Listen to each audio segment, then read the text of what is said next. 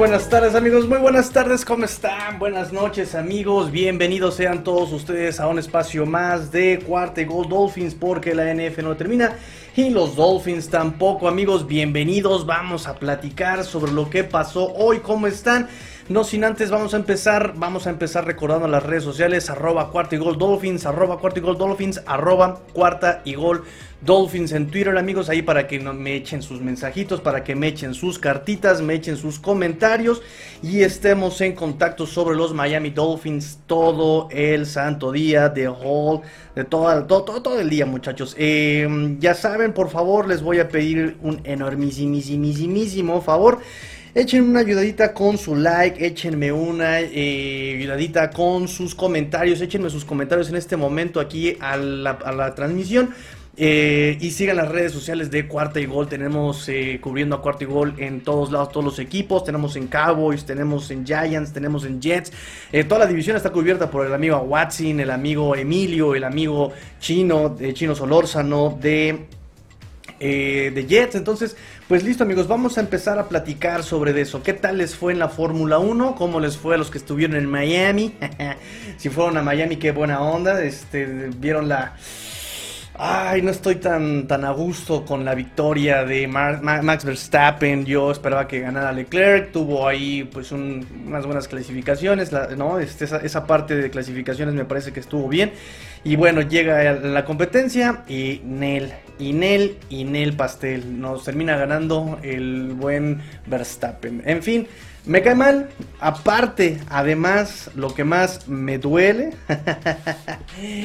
es, eh, es que el trofeo lo entrega Dan Marino y nadie lo pela. O sea, muchachos, ¿cómo que no saben quién es Dan Marino? Dios mío, en fin, yo estaba emocionadísimo nada más por verlo. Estaba de, ¡ay! ¡Qué maravilla, qué maravilla Dan Marino! Pero no, nadie, nadie me lo peló ahí al buen, al buen Dan, Daniel Constantin Marino. En fin, eh, vamos a, entonces ahora sí, a empezar a platicar sobre lo que pasó el día de hoy. ¿Qué pasó el día de hoy? Estaba yo muy contentito. Eh, ah, mira, nos dice Julio Carmona. Saludos, Master, aquí en línea. Muchas gracias, amigo Julio. Échame tus preguntitas. Vamos a empezar a platicar. Vamos a empezar a platicar, amigos, sobre los Miami Dolphins. Eh, y pues nada, em, para empezar, para empezar, pues eh, estaba yo, como les decía, estaba yo justamente leyendo sobre NFL, estaba viendo lo que estaba pasando. De hecho, amigos, estaba yo haciendo pues una revisión, un repaso sobre el roster de los Miami Dolphins y dije, es momento de hacer un análisis del roster. ¿Cómo va el roster? ¿Cómo va eh, las contrataciones de los Dolphins? ¿Qué están haciendo? ¿Quién tiene oportunidad de quedar en el roster? ¿Quién tiene oportunidad? ¿Quién, quién, quién? ¿Quién podría eh, realmente quedarse en el roster de los 53, en Practice Squad? ¿Quién iba a ser cortado? Y me llega la noticia de que Sonny Michel es contratado por los Miami Dolphins al menos un año. Por ahí hay, em, hay informes sobre eh, que es por 2 millones el año, 2 millones de dólares el año. No tengo todavía buenos, eh, bueno, la cifra confirmada yo realmente, pero bueno, dije, wow, Sonny Michel, ya habíamos pensado que teníamos como esa parte del backfield resuelta. Y pues vienen los Dolphins, viene la gestión y me dice, quítate que ahí te voy, amigo Tigrillo, vamos a platicar entonces sobre esta situación. Sonny Michelle, échenme sus preguntas, nos dice Julio Carmona, se pasaron de veras. Pues es que están urgidos, están urgidos por encontrar estabilidad, resultados y entienden lo que está pasando en la conferencia, entienden lo que está pasando en la división, entienden que si bien Patriotas aparentemente viene como a la baja con este offseason tan triste, esta, ese draft tan extraño, pues entienden que también los Jets por otro lado se están armando muy bien, están limpiando sus números, están limpiando sus, eh, su, contabilidad y este coach eh, genera cierto respeto, no es un Adam Gaze. Entonces, ya también lo que pasó con Jets el año pasado, aunque tuvieron una temporada mala, la verdad es que eh, hay que reconocerles a estos neoyorquinos que fueron de menos a más. La duda, por supuesto, cae en el quarterback, en Zach Wilson, pero le están dando lo que necesita. Entonces, me parece que entienden que tienen que hacer algo, no pueden quedarse atrás. Y ahorita es el momento, antes de que Patriota se levante, antes de que Jets madure, es momento de competir a Bills, competirle a los Bills. Entonces, además de que la conferencia eh, por sí sola ya es muy competitiva, me parece que sí es eh, necesario eh, dar un... Garraldo un golpe sobre la mesa y decir, basta, somos adultas, es momento de hacer nosotros también algo. Y pues nada, eh, como bien dice nuestro amigo Adrián López, saludos Master, interesante contratación, ¿quién se cae de la silla? Yo me caí de la silla cuando, cuando vi la contratación, digo, recordemos que Sonny Michel visitó a los Dolphins la semana pasada, recordemos, recordemos. Em, entonces sabíamos que aún estaban, de alguna forma los delfines estaban eh, todavía buscando, ¿no? Entre en el supermercado opciones de running back, los estaban buscando, lo estaban buscando. Em, pensábamos que tal vez con Mustard y con este Chase Edmonds y con los ya veteranos más Gaskin y Sofon probablemente pues en Practice Squad Gary Dogs, el mismo Saquandre White y tal vez el inmortal de mm, Patrick Laird podría ser suficiente y pues no, llega Sonny Michelle y nos dice hello baby, llega a los Dolphins, 27 años ex primera ronda con los Patriotas de Nueva Inglaterra, si no mal recuerdo fue el pick 31, fue una primera ronda tardía, pick 31. entonces, bueno, como les decía, el contrato es por un año. El contrato es por un año. Eh, eh, informes dicen por ahí, Jeremy Fowler dijo que el contrato podría ser de 2.1 millones de dólares. Aún no tengo cifra, digamos, pues, em, ¿cómo llamarla? Eh, confirmada en cuanto a los detalles, ¿no? Bien podría ser este garantizado o qué tanto es garantizado. En fin, no tengo todavía yo esa, esa cifra. Estoy revisando a ver si hay noticia de último momento. Pero no, al parecer todas las noticias alrededor de Florida es este con el partido de hockey de las, de las Panthers de Florida de hockey. En fin, Em, es la información que tengo por este momento. Ah, ya también está la vecina. Vecina, saludos vecina. Eh, Julio nos dice, lo del nuevo running back está bien, será una temporada de muchos, eh, de muchos acarreos según se lee. Del otro punto es que me refería a que no atendieron como se debe a nuestro gran 13. Efectivamente, se pasaron de lanza con nuestro bien, con nuestro buen Dan Marino, de que ni lo pelaron estos, estos, estos eh, pseudo deportistas. Ahí luego, luego demeritando el automovilismo como deporte. Ay, tigrillo, ay, tigrillo, te pasas de lanza, ¿eh? ¿Cómo eres, eh? ¿Cómo son, eh? En fin, eh, hablábamos sobre eh, Sonny Michel. Echen sus comentarios, eh, muchachos, echen sus comentarios que hoy va a estar tendido esto sobre, sobre Sonny Michel. Bueno, como ya saben, Sonny Michel eh, estuvo jugando con los Patriotas 2018, 2019, 2020 y en el 2021 los eh, Patriotas lo cambian a los, a los Rams, perdón, son de Los Ángeles también. Lo cambia a los Rams en eh, estos tres años con los Patriotas. Logra 2.292 yardas Sonny Michel, 14 anotaciones y un promedio por acarreo de 4.3 yardas por acarreo. 2018-2019 eh, logró un, eh, temporadas de más de 900 yardas, pero es en el 2020 cuando baja su producción casi a la mitad con 449 yardas por acarreo. Llega a los Rams en este 2021, em, tiene 17 juegos, 7 titularidades, fue el líder en acarreos en, el, los Rams el año pasado y tiene la oportunidad de jugar, recuerden, por la lesión de Cam Makers. Se lesiona el tendón, el ligamento cruzado anterior, el ACL, el, ACL, el ligamento cruzado anterior, Cam Makers. Em, le dan oportunidad a Sonny Michel en pretemporada. 845 yardas por acarreo, 4 anotaciones, un promedio de 4.1 yardas por acarreo. Eh, comparado con sus 4.3 en Patriotas, pues no tuvo una regresión tan, tan notoria. 28 eh, recepciones para 128 yardas, también eh, trabajo por aire del buen Sonny Michel. En general en su carrera, 2 puntos yardas. Fíjense, este dato es muy importante. 2.3 eh, yardas después del contacto el buen Sonny Michel.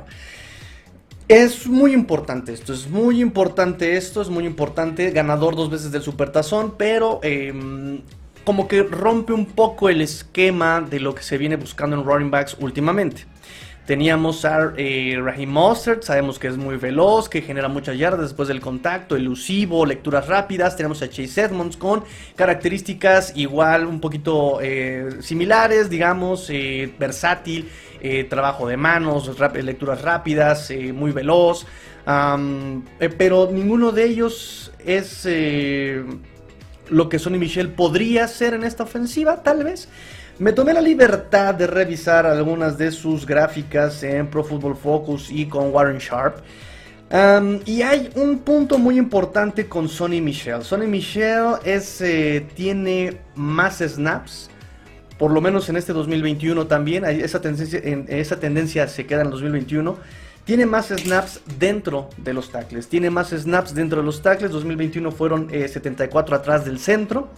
43 atrás del tackle izquierdo y 34 atrás del tackle derecho. No tiene tantos acarreos por fuera de los tackles. Entonces ahí parece que se ve la tendencia o en cómo va a ser utilizado Sonny Michel en este 2021. Jugadas explosivas, jugadas explosivas de más de 10 yardas. Tiene 5 atrás del tackle izquierdo, tiene 4 atrás del centro y tiene 3 atrás del guardia derecho. O sea, su juego es por dentro de la línea ofensiva. ¿Será eso lo que están buscando los Miami Dolphins en Sonny Michel? ¿Será eso? ¿Ese running back de poder? ¿Ese running back? Porque también digamos que Sonny Michel no es tan elusivo, no es tan versátil como estos running backs que ya tenemos en el roster, que los voy a enumerar en este momento. Y ojo, pongamos atención. Raheem Mostert obviamente eh, se va a pelear el número uno con Chase Edmonds. Chase Edmonds obviamente se queda en el número 2. ¿Qué tienen en común estos dos? Las lesiones. Las lesiones es lo que tienen en común Chase Edmonds y eh, Raheem Mostert. En el número 3, obviamente por veteranía, obviamente por experiencia y por efectividad, quedaría Sonny Michel, que es más vertical, es más frontal, em, sabe leer bien las espaldas por dentro de los tackles. Cosa que no hace bien o no hizo bien eh, Miles Gaskin en el 2021. En 2021 Miles Gaskin tardaba una eternidad en leer las espaldas, una eternidad en serio. Había jugadas rotas eh, donde el bloqueo estaba adecuado, pero Miles Gaskin al no decidir, al no, eh, sí efectivamente, al no decidir rápidamente qué hueco atacar, eh, lo terminaban tacleando atrás de la línea y había tacleos para pérdida justamente por esa por ese, esa falta de decisión de Miles Gaskin. Entonces, Chase Edmonds, Raheem Mostert y Sonny Michel es un, es un upgrade muy, muy grande con respecto a la lectura de Miles Gaskin. Ahora tenemos a Sovon Ahmed. Sovon Ahmed, interesante lo de Sovon Ahmed porque él no va a ser ese running back por dentro de los tackles, evidentemente. Sobon es muy rápido, genera yardas después del contacto, genera yardas después de la recepción incluso. Va a ser una pieza muy importante a la cual no me gustaría descartar tan rápido. Eh, por la misma versatilidad que tiene, le falta peso, por supuesto, le falta velocidad de decisión en cuanto a tacleos dentro de los tackles, pero no podemos olvidar su velocidad, sus manos seguras y la elusividad y velocidad que tiene Sobon Ahora, eh, ¿A qué otros running backs tenemos? Gary Dogs. Gary Dogs, eh, drafteado séptima ronda el año pasado. Estuvo en el Practice Squad. Fue protegido, eh, fue de los que, no sé si fue el que más protegieron del Practice Squad de ser robado. Pero fue por lo menos, sé que fue de los más protegidos del Practice Squad en el año pasado. Gary Dogs, que es un running back más frontal, no tan inteligente, no tan veloz, pero sí más de este tipo de ariete, ¿no? Frontal, de tope, vámonos, por dentro de los tackles, agarras la pelota y reviéntate al primero que te encuentres. Gary Dogs. Eh, deciden volverle a dar una oportunidad, lo firman en la reserva de contratos futuros este año, en este offseason, los Dolphins. Eh, vamos a ver, porque también viene con competencia con Saquon White, este running back, también eh, como un drafted free agent de Carolina. Entonces, eh, obviamente se van a pelear ese espacio. Vamos a ver también qué puede pasar, a ver si se traen de regreso al buen, al buen interno, al pasante, Patrick Laird. Ya vamos muy avanzados en el off-season. Em, ya hay incluso prácticas. Recuerden que los Dolphins empezaron temprano el programa de off-season por tener head coach nuevo. Eh, entonces eh, va a ser eh, interesante esto con Sonny Michel. Entonces Sonny Michel llega por 2.1 millones a reserva de que me, por ahí me confirmen más adelante la cantidad. entonces eso es lo que les puedo decir sobre Sonny Michel. Sonny Michel no es un bloqueador, no, perdón, no es un receptor tal cual, no es como un Miles Gaskin, no es como un Knockman, no es ni siquiera un Chase Edmonds. Pero he visto que protección de pase por lo menos es decente es decente y ahí también es un punto menos para Miles Gaskin, ¿saben?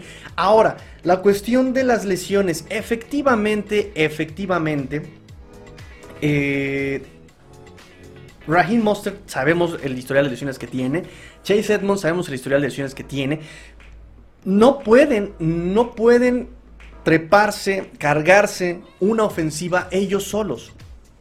Va a ser una ofensiva eh, situacional. Estamos seguros de que va a ser una ofensiva situacional, una ofensiva de running backs por comité. Van a estarse rolando las situaciones, van a estarse rolando y la contratación de Sonny Michel es justamente lo que prueba esta teoría. ¿Para qué quieres? A un running back como Sonny Michel cuando estás buscando yardas después del contacto, velocidad, versátiles. Él es un poco opuesto a lo que ya venías manejando. Entonces, ¿qué significa? Que Sonny Michel efectivamente va a ser fiel a sus estadísticas donde yardas por acarreo, él consigue más yardas por acarreo atrás del guardia derecho, atrás del guardia izquierdo y un poco más también atrás del tackle izquierdo. Efectivamente es un running back dentro de tackles Sonny Michel. Es fuerte, es difícil de taclearlo y lo que me gusta de Sonny Michel es que puede leer muy rápido también dentro de tackles.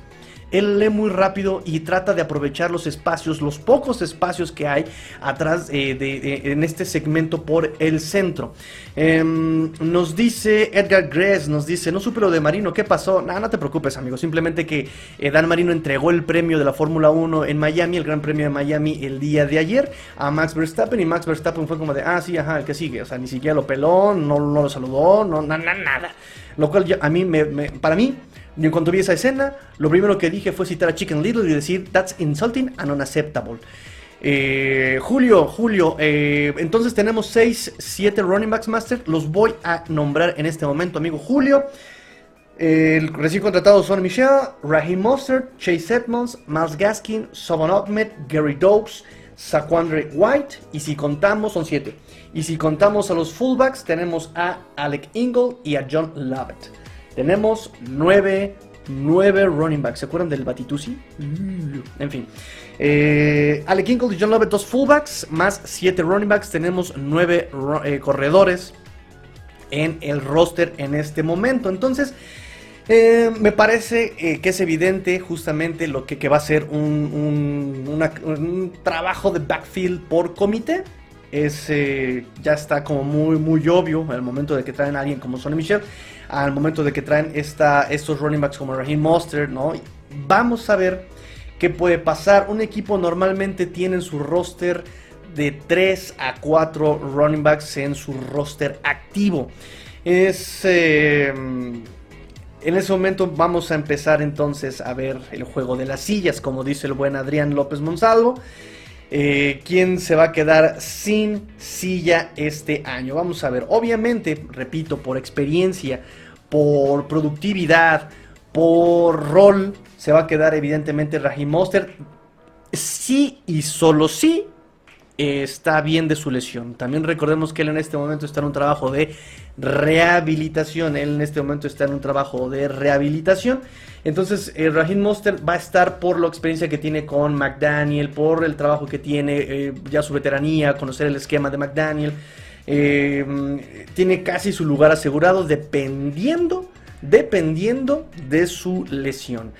en segundo lugar, Chase Edmonds, que tiene contrato por dos años, 12 millones de dólares por puro contrato, por puro desembolso, también se va a quedar en este roster. Eh, obviamente Sonny Michel va a quedar en el número 3 porque es un rol distinto a ellos, se tiene que quedar también ahí. Entonces, ahí ya son tres running backs. ¿Quién va a quedar en el cuarto lugar si es que los Dolphins deciden meter a cuatro running backs en el roster? ¿A quién van a meter? Van a meter tal vez a Miles Gaskin por veteranía, aunque Miles Gaskin, digamos, em, vamos a ser honestos con Miles Gaskin tanto Gaskin como Ahmed terminan contrato terminando la temporada que sigue. Ellos solamente tienen este 2022 eh, de contrato. Ya sería su último año, ya sea por contrato o por...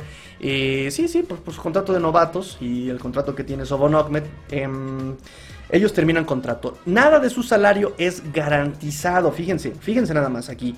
Punto pues para soltarlos. Eh, a Miles Gaskin se le tiene que pagar este año 2.5 millones. Nada de eso es garantizado, o sea, lo podemos cortar y lo único que tendríamos que dar en dinero muerto sería 22 mil dólares. Ya quisiera a mí que me dieran 22 mil dólares, pero bueno, para la NFL es, es nada, es marmaja, es, es, cambio de la bolsa, ¿verdad? Entonces, Miles Gaskin, nada garantizado de esos 2.5 millones de dólares, simplemente sería 22 eh, mil dólares de, dinero muerto. Y a Sobo Nogmen ni siquiera su salario llega a un millón de dólares este año. Y tampoco está garantizado. Son 825 mil dólares. No, no, llega ni al millón el salario de Sobo Nogmen. Nada garantizado. Otro punto más para cortar a el buen Sobo Nogmen. Y por otro lado, abajo de ellos tienes a dos running backs para desarrollar. Tienes a Gary Dogs, que ya tiene un año en el practice squad de los Dolphins, y al novato Saquon White. Entonces, eh, Miles Gaskin no bloquea, no es un running back por dentro de los tackles, él es un running back más... Eh, pudo ser como tipo Chase Edmonds, Raheem Mustard, no tan veloz. El problema es que sus decisiones al momento de cortar, al momento de seguir la jugada, fueron muy lentas sus lecturas. Fueron muy lentas sus lecturas. El año pasado era momento de ver el progreso, eh, la evolución, el desarrollo de eh, Miles Gaskin y no llegó. No llegó Miles Gaskin. Se lo perdonamos 2020. 2021 era el momento de realmente dar ese salto como running back número uno, en teoría y no, no, no vimos ese, ese despegue, ¿no? Llegó Duke Johnson y nos dio justamente un, un, ejemplo de cómo se debe justamente decidir rápidamente, ser incisivo en ese momento, ¿no? Y más en, en, las jugadas de zona, que es algo que se va a explotar mucho la próxima temporada. Eh, las outside zone, las inside zone, donde lo que platicamos el programa pasado justamente, y si no, busquen el video aquí en el canal del Tigrillo, ahí en YouTube, hablamos, el último en el episodio 274 hablamos sobre justamente lo que es la West Coast Offense em, en cuanto al esquema de bloqueo de la línea. En fin. Em, hablando de eso, denle like a la transmisión, amigos. Amigos, por favor, denle like a la transmisión. Denle like, por favor. Eh, no se vayan sin darle like. Eh, no se vayan a ir sin eh, suscribirse, por favor, amigos míos nos dice Edgar Gress, ay, triste Verstappen. Sí, no, ni lo peló a Dan Marino, ¿eh? O sea, ahí estaba Dan Marino más emocionado que Verstappen. En fin, este también tuvo ahí dando la bandera a cuadros. Ay, muchacho, ay, muchacho. Al principio fue gracioso, ya no me genera gracia.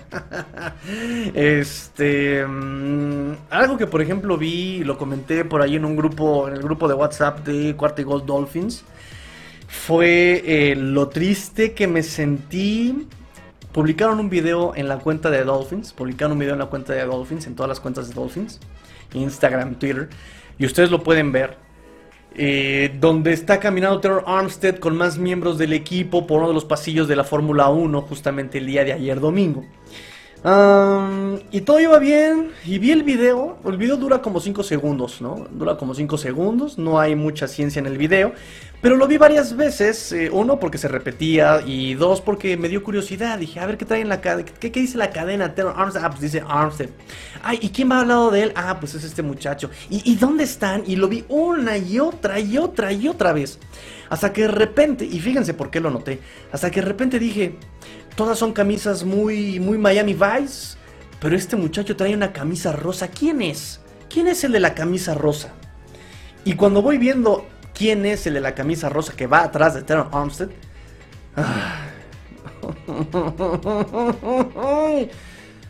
Era el dude McDaniel. O sea, vi el video cinco veces, fácil, cuatro o cinco veces seguidas. Y en las cuatro o cinco veces seguidas que vi el video, jamás noté que estaba ahí eh, eh, el, el head coach Mike McDaniel. Dios, qué por Dios, cero presencia el señor. No tiene presencia.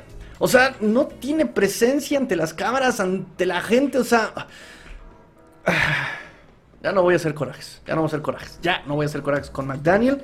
Espero por su bien que realmente pueda llevar a este equipo a buen puerto porque van a rodar cabezas y va a haber uno que otro colgado en sus casas seguramente. En fin. Eh, regreso al tema eh, que estábamos tratando ahorita. Julio nos dice, pues creo que harán dos bloques para ir dándole rotación a Mustard y Edmonds como los principales. Ah, mira, ah, volvamos a la versatilidad de la West Coast Offense. Volvamos a la versatilidad de la West Coast Offense. Porque recuerden que la ofensiva, eh, en este tipo de ideología, en este tipo de eh, esquemas, responde a las situaciones que está enfrentando la ofensiva. Es decir, el año pasado eh, los coordinadores eh, de los Dolphins, los tres babas, eh, habían dicho que ellos van a tomar lo que la defensiva les daba. Muchos se escandalizaron y dijeron, ¿cómo es posible? ¿Por qué no llegas a imponer tus condiciones? y no, la NFL no, el fútbol en general no se trata de venir y yo aquí mis chicharrones truenan. No. Tienes que considerar tus puntos fuertes, tienes que considerar tus fortalezas contra las debilidades de tu rival, más la situación de juego que estás representando en ese momento.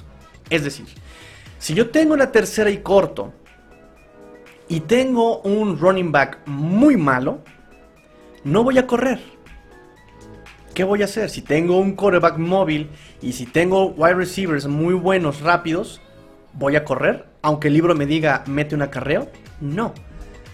Ahora, ¿voy a correr por el centro o por fuera? Si ellos están cerrados por dentro de, su línea defensiva, no voy a correr por dentro de una quarterback sneak. Obviamente, ¿verdad? Voy a tratar de dar la vuelta a la esquina. Tal vez un pase hitch podría funcionar ahí es ir mediando estas situaciones, ¿no? Eh, no es como que, ah, pues pásale algo porque, porque sí, porque puedo y porque quiero, ¡pum! No. La West Coast Offense maneja algo similar, lo platicamos justamente el día de ayer con el apoyo que van a recibir la línea ofensiva de los Dolphins con, los, con la incorporación al, sistema de bloqueo de los Titan, running backs y fullbacks. ¿Correcto? Hasta ahí vamos bien. Ok. Esta situación, por ejemplo, si un Tyren tiene eh, determinada zona para bloquear y tú, Gesicki, tienes eh, designada el gap eh, C para bloquear al que aparezca ahí de la defensiva. Mike Gesicki llega a bloquear y la situación es la siguiente: el defensivo, el linebacker que entra a ese, a ese gap de Mike Gesicki no dispara no dispara. Entonces, ¿cuál es la situación? Ok, ya vi cuál es la situación. El linebacker no está disparando. ¿Cómo reacciona el Tyrant? Sale a pase. Si el linebacker hubiera disparado, si hubiera hecho un blitz, entonces la situación cambia y entonces Mike Gesicki tiene que quedarse con él. ¿Sí? Depende mucho la decisión de la situación que esté viviendo. Y lo mismo va a pasar en la ofensiva. Vamos. Si tengo una situación donde eh, es primera y 10 y la defensiva está muy compacta, ¿qué voy a hacer? Mando pase, hablando del backfield, pues para empezar ya tienen su tarea asignada. Si tienes bloqueo de pase y tu asignación no dispara, sales a trayectoria, trayectoria corta, ¿sabes? Si tengo, por ejemplo, tercera y corta, la defensiva está muy dispersa, está muy... Eh, si, si, el campo está muy largo, ¿no? Entonces, eh, y, la defensa está esperando un pase, metes a Sonny Michel. Es eso. esto, le va, esto cumple con las características que veníamos anunciando desde hace mucho tiempo, la versatilidad. Yo no sé qué, cómo va a atacar Dolphins. A las defensivas les va a costar mucho trabajo tener que leer qué va a hacer Dolphins, en teoría, por el roster que tienen en este momento. Ya tienes a dos wide receivers verticales como Preston Williams, tal vez Izuma, perdón, es eh, eh, Eric Sukoma, ¿no? el recién drafteado. Tienes eh, wide receivers que te pueden comer el campo en milésimas de segundo, como Waddle, como Terry Hill. Si lo quieres meter en corto, si lo quieres meter en vertical, los dos lo pueden hacer, las dos los dos tipos de jugadas. Tienes Titans que jueguen en corto, como Hunter Long. Ojalá ya podamos ver un poco más de él. Es normal lo lento que se desarrollan los Titans en la NFL y cuando les cambias de coach no te cuento. entonces, eh, me parece que sí va a ser una situación eh, versátil, complicada de leer. Espero. Y espero que el Dude McDaniel, por lo menos, juegue de forma lógica. Es lo mínimo que espero, que juegue de forma lógica y que por favor entienda las capacidades de sus jugadores. Las capacidades de sus jugadores. y que los ponga en el lugar correcto, en la jugada correcta. No se necesita inventar, se necesita simplemente jugar de forma inteligente, de forma lógica, utilizando tus fortalezas contra las debilidades del equipo contrario. Punto, no hay más, no hay más. Y aquí con este roster que se está armando, tienes para atacar lo que necesites. Y con esta eh, ofensiva tan versátil puedes hacer un esquema súper versátil para cualquier situación que se te presente. No le veo mayor problema. Yo no le veo mayor problema. Tigrillo para coordinador ofensivo. no, no, no. Se los dije yo. Ayer estaba leyendo el playbook de los San Francisco 49ers del 85. Es una, es una cosa tremenda. Es una cosa bárbara, en verdad, de aprenderse y de. O sea, está cañón lo que tienen que aprenderse y desarrollarse los jugadores en la NFL, en verdad, en verdad. Está muy, muy cañón. Eh, muchachos, échenme sus preguntitas, échenme sus preguntitas, porque de Sonny Michel pues ya terminamos. Conclusión del día de hoy. Pues Sonny Michel viene a hacer lo que eh, Raheem Monster y Chase Edmonds no pueden ser tanto. Ese running back más frontal, ese running back eh, que pueda explotar, que pueda explotar los pocos huecos que se pueden hacer por dentro de los tackles tiene esa lectura rápida, el buen eh, Sonny Michel, es fuerte de piernas, es difícil de taclear, no es tan elusivo, no es tan veloz, pero sabe explotar esos huequitos, sabe explotar esos huequitos Sonny Michel. Em, y obviamente pues eh, va a ser para situaciones de corto yardaje, situaciones donde necesites meter el ariete, ¿verdad? Y Chase Edmonds y Raheem Monster no van a cargar ninguno de los dos, ninguno de los dos va a cargar la ofensiva entera solos eh, por sí solos. Van a ser, va a ser un esquema de backfield por comité, para hacer running backs por comité. Recuerden, tenemos también al fullback Alec Ingold y a John Lovett. Eh, que ya me muero por ver la versatilidad también de los fullbacks. Ojalá, ojalá, ojalá podamos ver algo más. nos dice Julio, nos pregunta Julio, ya por favor muchachos, échenme sus comentarios, échenme sus preguntitas. Vamos a cerrar transmisión el día de hoy. Estuvo muy rápido en, para maravillese. Ah, Master, ¿no llegó alguien más a la línea ofensiva aún? Nanay, naranjas agrias, Nel Pastel, nobody, nobody, nobody can do nada, nada, nada, nada todavía de línea ofensiva. Seguimos con los mismos jugadores de pues que les mencioné el día de ayer. Ayer también les hice un repaso sobre la línea ofensiva. Chéquense el episodio aquí en YouTube en 274. Eh, este, y si no en podcast lo voy a publicar hoy, ya va a estar este, en 5 minutos, 15 minutos en formato podcast el episodio 274 donde hablo sobre la West Coast Offense y el sistema de bloqueo de la línea ofensiva y de cómo en lugar de quitarle presión a Tua le están quitando presión a, la línea ofensiva. Las jugadas que se vienen que proyecto que van a venir van a ser más sencillas para y más fáciles para la línea ofensiva. La línea ofensiva no necesita tanta fuerza, necesita ser más, más, más móvil, más atlética eh, y, muy inteligente, porque van a haber también bloqueos em, derivados. Entonces, eh, chéquenselo, chéquenselo. El episodio 174 está aquí en el canal de YouTube y en un momento más lo subo a, a, formato podcast. Entonces, este, pero en cuanto a roster, todavía no hay nada nuevo. Eh, Alfonso, bienvenido, Alfonso, bienvenido. Échenme sus preguntitas, amigos. No se vayan sin darle like también a la transmisión, amigos. No se vayan sin darle like, por favor. Eh, dale like si le vas a los Miami Dolphins. Quiero enterarme si le vas a los Miami Dolphins con un like tuyo. Yo voy a ver sus likes y voy a ver cuánta gente le va a los Dolphins en, este, en esta transmisión. Nos dice Alfonso, saludos Tigrillo Pecho Aqua. O sea, ¿quién se va de los running backs? Todavía es muy prematuro, todavía podemos tener 90 hombres en el roster. Pero si quisieran cortar a Miles Gaskin y a Sobon lo podrían hacer sin ninguna culpa. Me parece que en este momento Miles Gaskin es el que corre más riesgo. Porque ese rol de Miles Gaskin, este tipo de running back, lo podemos ver en guardando sus proporciones en Chase Edmonds y Raheem Mostert. Y ellos dos tienen una decisión, una velocidad de decisión endemoniada. Son más rap, mucho más rápidos que, que, Miles Gaskin en cuanto a velocidad. Tienen, bueno, no sé qué tanto de experiencia más tengan, pero el único punto que podemos darle a Miles Gaskin es que es, digamos, más durable, entre comillas, que, que, Raheem Mostert y que eh, Chase Edmonds. En todo caso, Miles Gaskin salvaría el pellejo, sí, solo sí. Raheem Mostert está, queda mal o todavía no está bien de su lesión. Porque Sobon Ahmed, repito que tiene características que pueden encajar muy bien en este esquema. Muy rápido, buenas manos, muy elusivo, eh, genera yardas después del contacto, eh, encaja mucho más que, que, un Miles Gaskin que ya tienes su upgrade en Raheem Mostert y en Chase Edmonds. Uh, y en Practice Squad tenemos a Gary Dogs, eh, digo en teoría, eh, tenemos a Gary Dogs y a Saquandra White. Los dos proyectos a desarrollarse.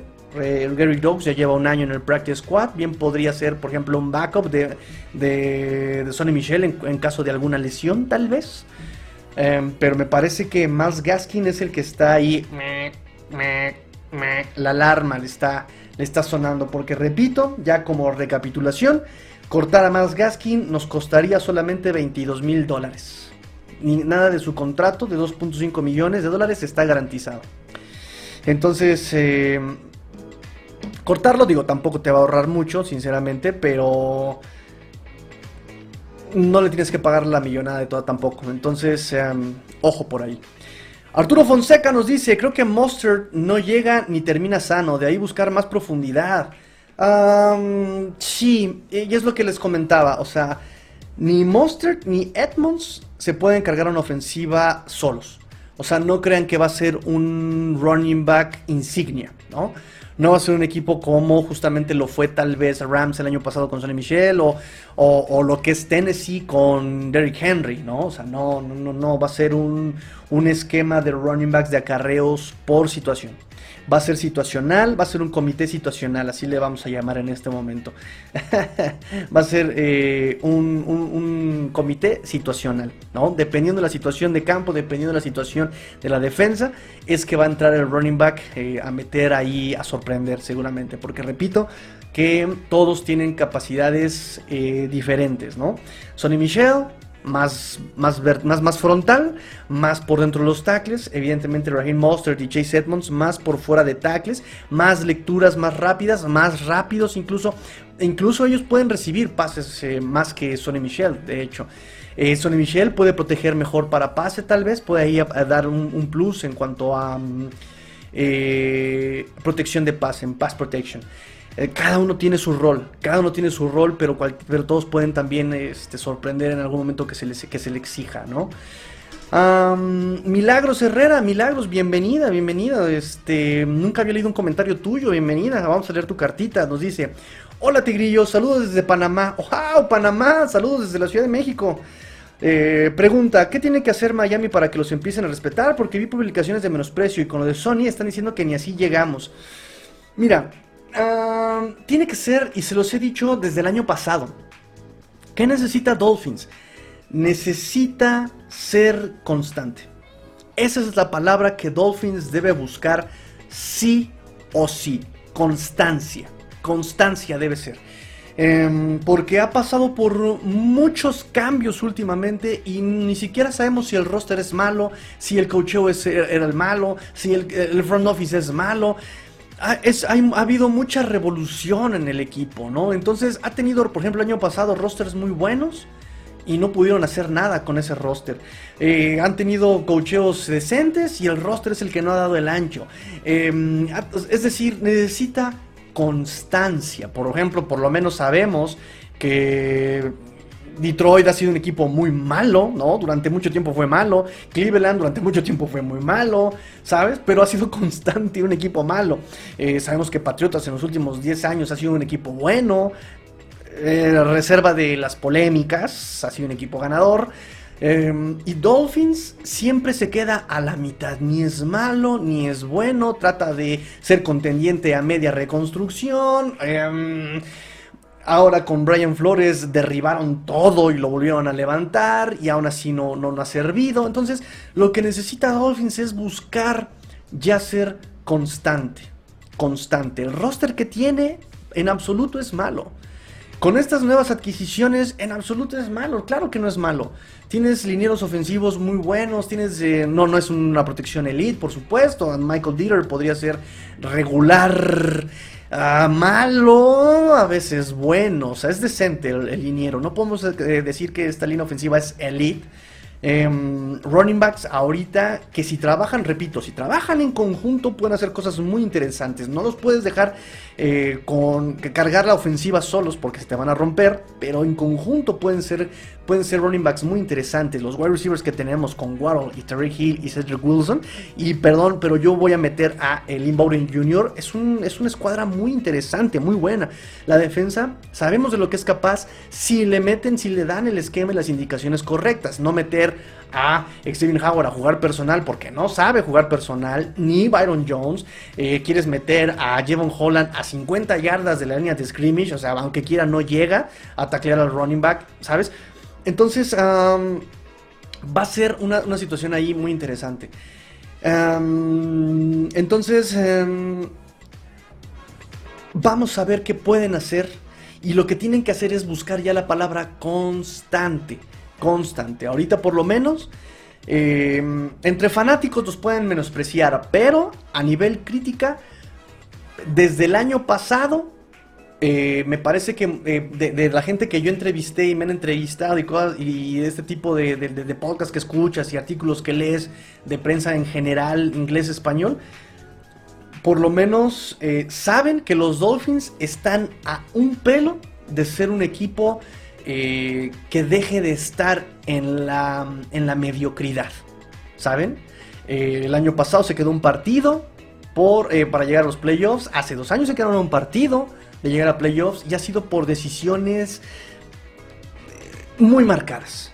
Decisiones marcadas que nos hemos quedado por fuera de postemporada. Y ahora el reto es llegar a postemporada por retos, por méritos propios no buscando resultados ajenos y que si Chargers gana y que si Patriotas pierde y que si el Barça gana y que si los Dodgers de Los Ángeles pierden y que si el Puebla y que si... Na, na, na, na.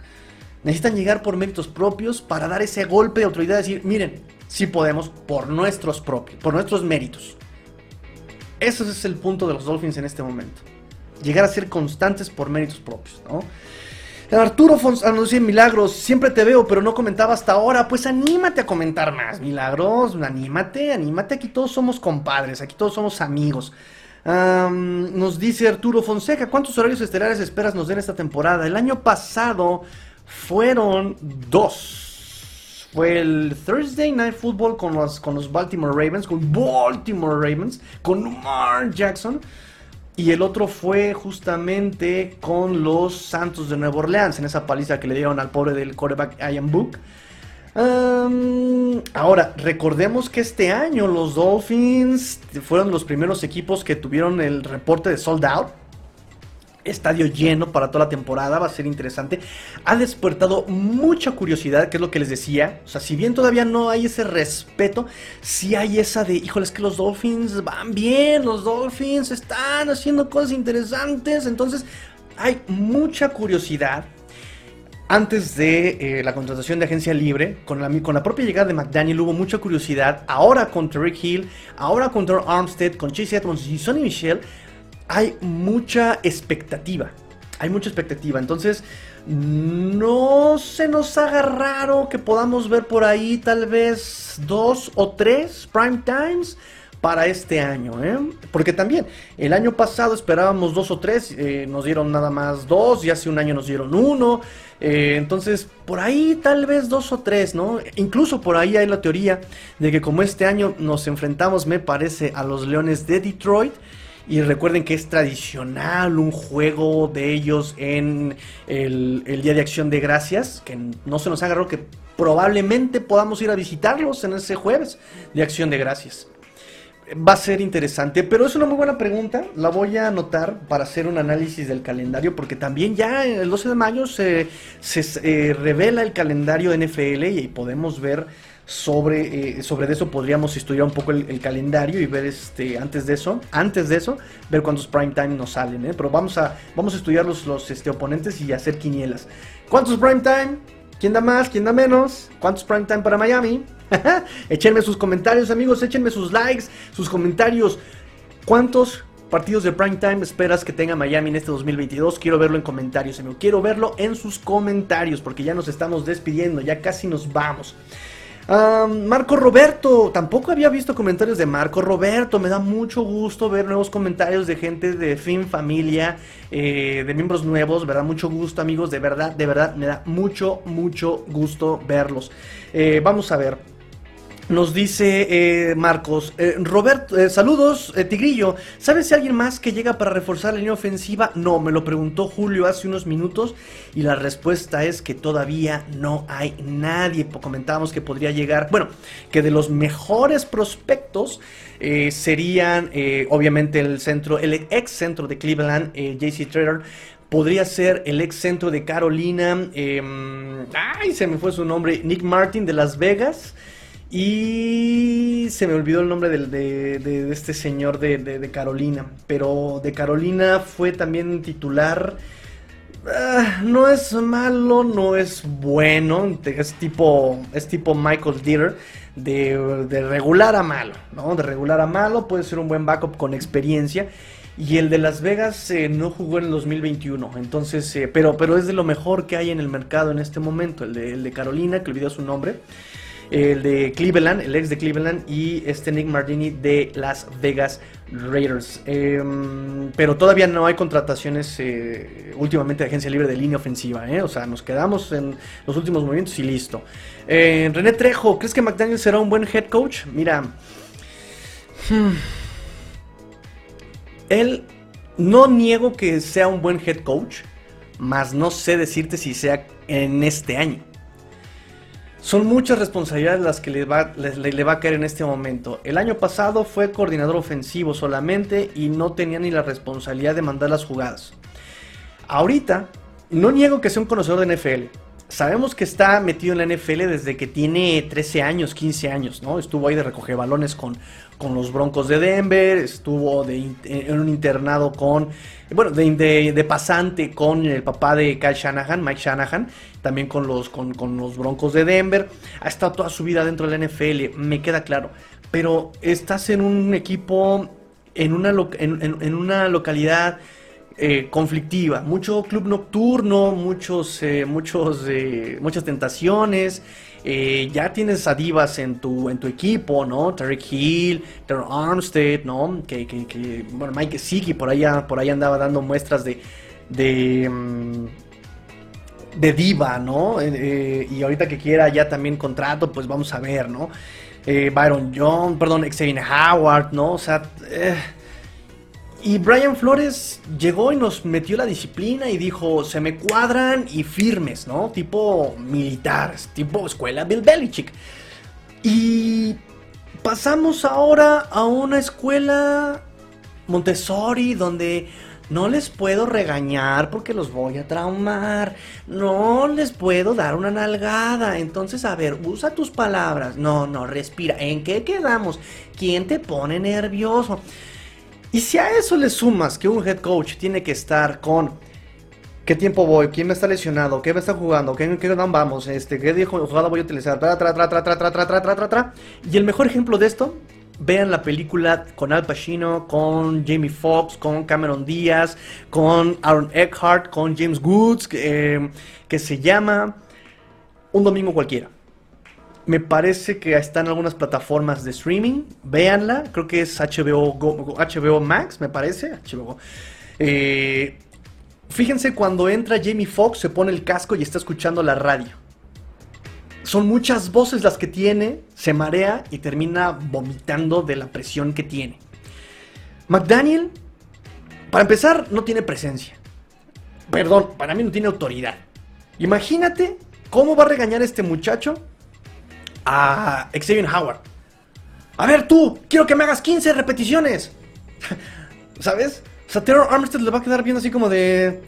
En un estornudo te ando comiendo, amigo. Así, ¡ah, chico! no por nada, ojo con esto, no por nada dejaron a Eric Stuttsville, coach de running backs, como head coach asociado. Y Johnny Embry vino también como head coach asistente. ¿Serán ellos los que lleven el tema de la disciplina? Y que ellos sí tengan la autoridad para decir, quiero 15, perro. y otras 5, ¿quieres 20? ¿Sabes? Eh, entonces, ah, no sé si este año es su primer año con tantas responsabilidades que McDaniel va a tener ese, ese grado de responsabilidades.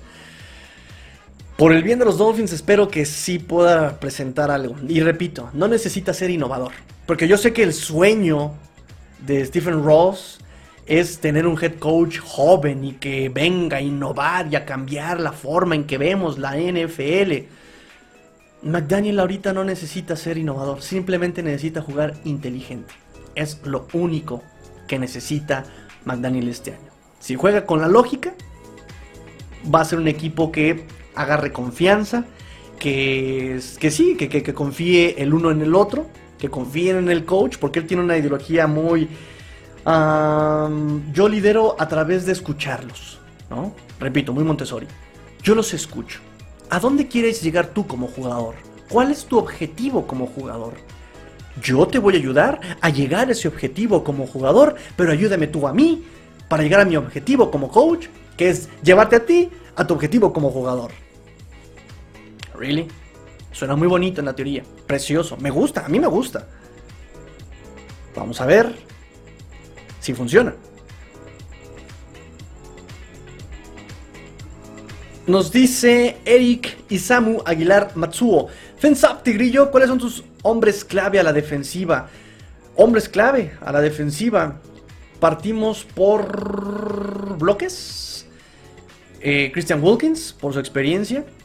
Jerome Baker, por su experiencia. Um, Javon Holland, por su inteligencia.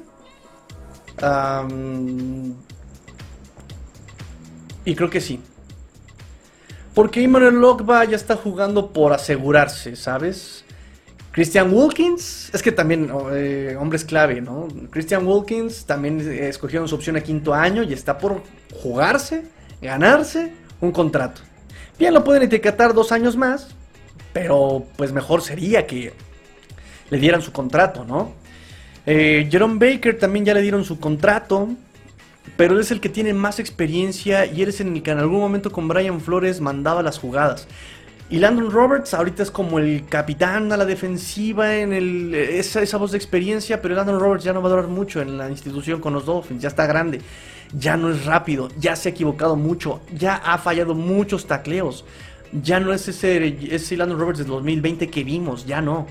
Entonces Jerome Baker tiene que dar ahí su pasito de autoridad, tiene que ahí meterse, porque si no, miren, eh, Channing Tindall, que acaba de llegar también, es eh, un prospecto a desarrollar y puede hacerlo muy bien también, ¿eh? Y puede llevarse muy bien ahí con este eh, Jerome Baker. y puede hacer el rol de eh, Landon Roberts, pero tiene que, tiene que desarrollarse a ser más físico. Y, mejorar sus lecturas de acarreo. Y mejorar su técnica y pulir su técnica de cobertura de pase. Entonces, eh, me parece que por constancia, ahí Jerome Baker puede hacerlo. ¿eh? Tenemos Andrew Van Ginkle, que no lo ha hecho mal, pero él es más discreto, ¿no? Y Jalen Phillips todavía es muy joven y todavía tiene mucho que desarrollar. y Javon Holland, me parece que él puede ser ese líder que Xavier Howard no ha querido, no ha podido ser. Ese líder vocal, y además está bien chavo, entra en su segundo año. Me parece que él puede ser. Desde que lo draftearon, les había comentado que él era de estos llamados coreback defensivos. Por su inteligencia, por llamar las jugadas, por estar en todo. Y además desde la posición en la que está, puede ver el campo perfectamente. Entonces, mmm, Holland me parece un nombre muy interesante. Alfonso, Miami está de moda, así que eso, eh, eso, así que eso más la expectativa de ver nuevos rostros y el morbo de ver si tú puede, eso nos dará varios juegos de horario estelar. Ah, roster, ok, ya. Eh, sí, lo, comentaba, lo comentaba. Además, este Garfinkel, Tom Garfinkel, el, el ahijado, el que le lleva todo a Stephen Ross, ha dicho desde el año pasado que se dio la autorización de la Fórmula 1 por la ciudad y por la propia Fórmula 1 en Miami.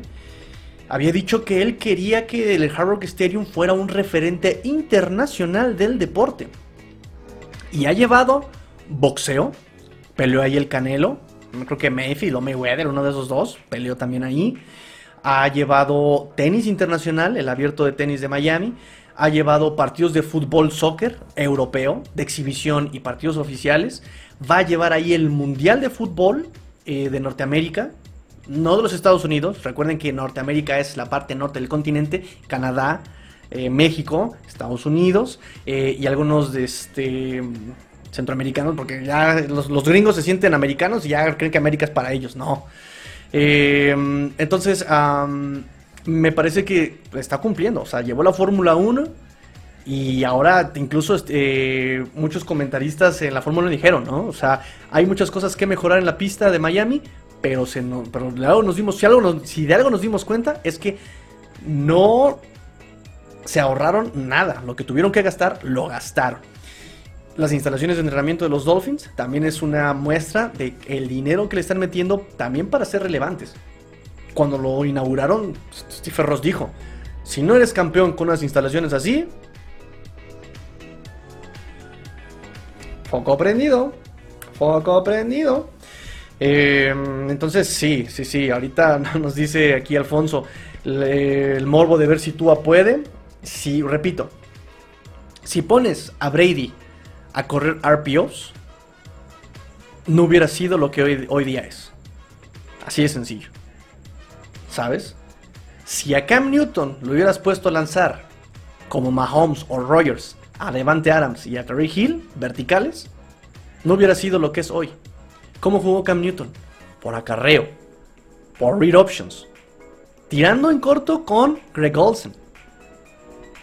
Si tú tienes las capacidades de tu quarterback y las explotas, estás del otro lado. Y Chengeli con Tua lo, lo quiso jugar en vertical como Fitzpatrick, ese esquema no le funcionó. Y el año pasado ni esquema había, ¿para qué nos hacemos tontos? ¿Para qué nos hacemos tontos? No, no había esquema, no había esquema, hacían las cosas al revés. Y, y ahí están los videos, amigos, de verdad, las previas que hice en mi canal.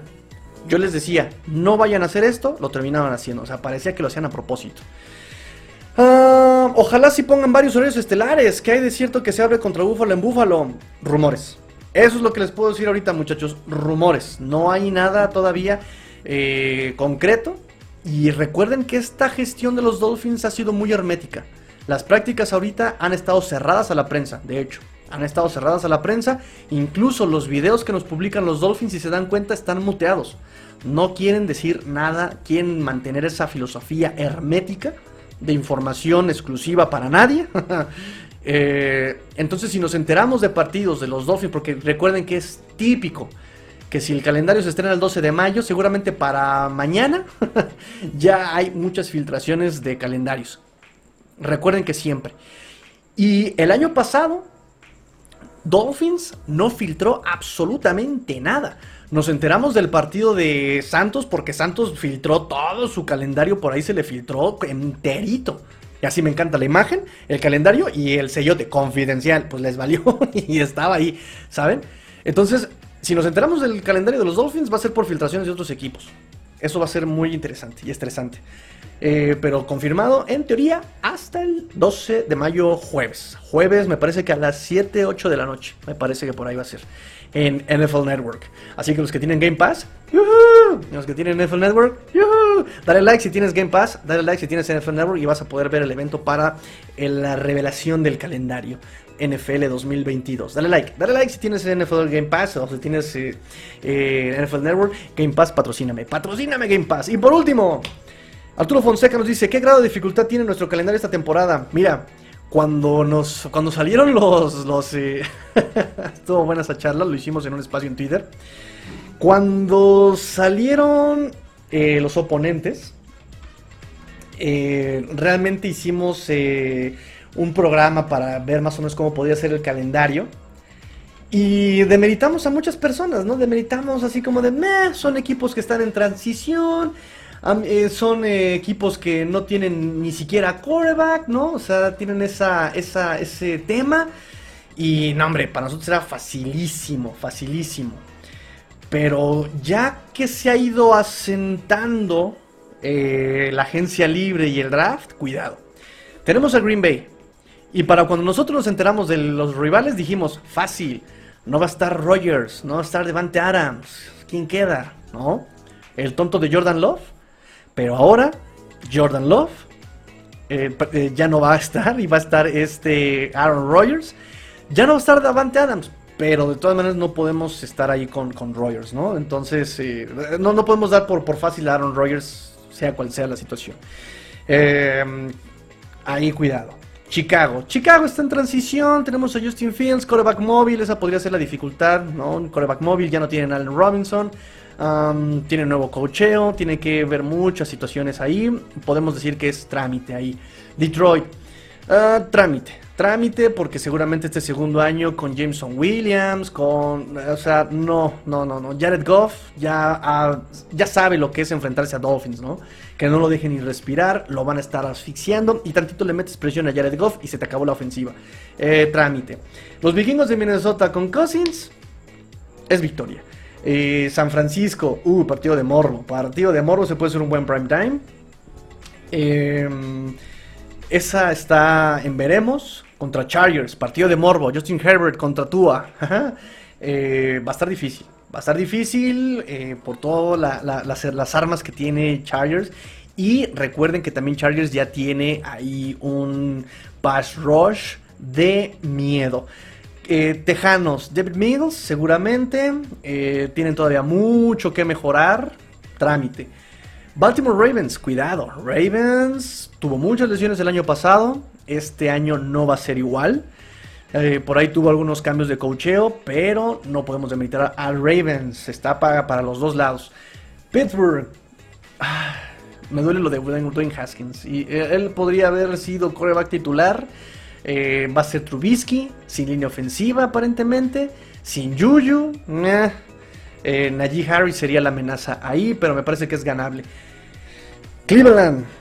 Cleveland eh, me parece que puede ser ganable, aún con Deshaun Watson. Está Mari Cooper, pero tiene muchos problemas internos todavía. Le falta esa constancia que les mencionaba. Puede ser ganable.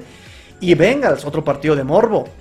Bueno, también Bengals es partido de morbo, perdón, Cleveland es partido de morbo por el tema de Sean Watson, pero hay que ver si no lo suspende la NFL 10 partidos.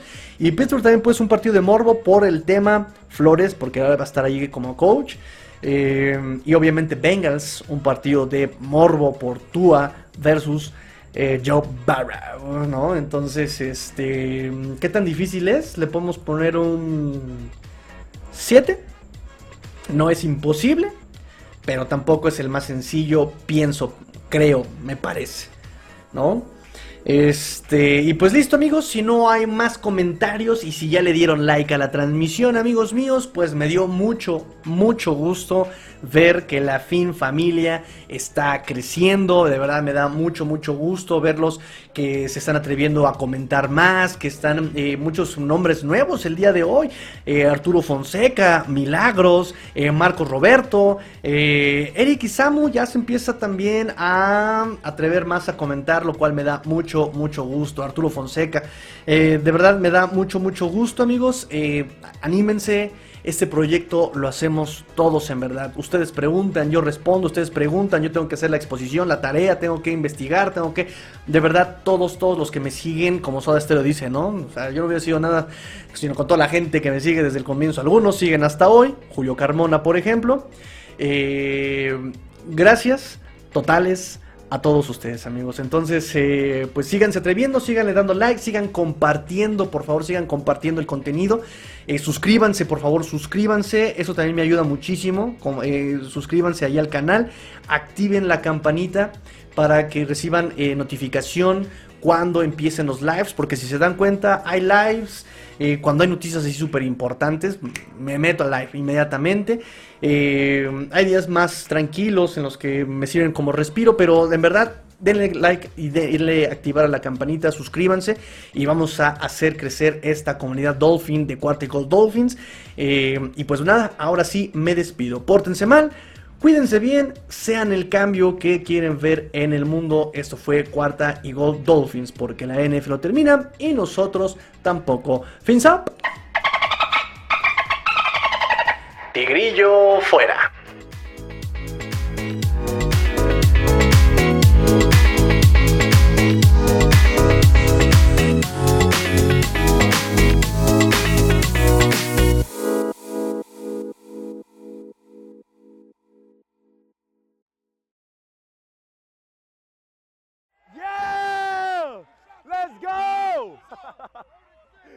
Let's go!